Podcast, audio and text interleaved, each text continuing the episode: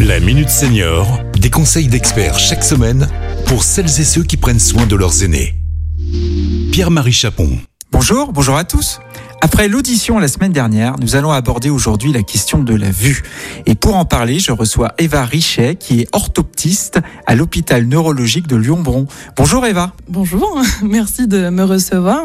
Alors quels sont les problèmes de vue auxquels sont confrontés les seniors? Tout âge, il est toujours important de porter un regard attentif à sa vision. Il peut y avoir euh, plusieurs pathologies qui vont toucher la personne âgée, avec notamment la DMLA, qui est la première cause de déficience visuelle chez les plus de 50 ans, et la cataracte, qui est la première cause de cécité au monde où c'est l'opération chirurgicale ophtalmologique la plus effectuée dans nos cliniques et hôpitaux. Quels conseils pourriez-vous euh, nous donner? Alors, euh, quelques conseils du coup pour surveiller sa vision en cas de baisse de vision de loin, de près ou les deux, en cas de sensation de brouillard, d'apparition d'une tache noire au centre ou sur les côtés, euh, en cas de déformation des lignes ou d'un jaunissement des couleurs. Il est très important d'aller consulter euh, son ophtalmologiste. Faites attention aussi à vos lunettes. La vision euh, change et les lunettes aussi. La perte de la vision, elle est normale du coup chez la personne âgée. Plus on vieillit, plus moins on voit bien de près. Mais il faut l'accompagner et la compenser au mieux. À savoir que la prescription et le renouvellement de lunettes est maintenant possible directement chez l'orthoptiste de 16 à 42 ans. Au-delà, euh, il faut aller voir son, son, ophtalmologiste. Il peut encore y avoir une forme de déni. Quels sont les signes avant-coureurs qui doivent alerter les proches? Eh bien, la personne peut avoir des difficultés pour euh, lire des livres, pour voir la télé, pour euh, euh, ça va être du coup une sensation un peu de brouillard aussi, mais où il va y avoir des difficultés pour attraper les objets, pour se déplacer, des risques de chute aussi beaucoup plus importants.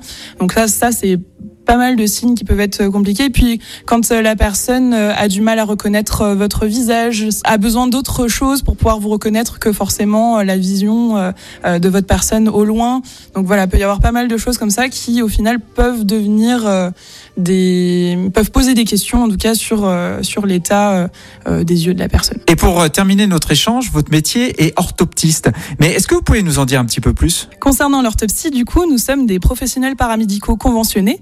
Donc on a plusieurs cordes à notre arc. Euh, on peut faire très bien de l'aide à la consultation ophtalmologique, mais on peut aussi travailler en libéral, où nous nous occupons du coup de la rééducation des yeux chez les tout petits jusqu'aux très grands. Chez la personne âgée, on intervient euh, sur beaucoup de domaines différents, mais on peut notamment le faire en cas de DMLA, euh, plus ou moins avancé, pour essayer de compenser au mieux la perte de la vision, avec notamment du coup des aides optiques et le développement de stratégies compensatoires.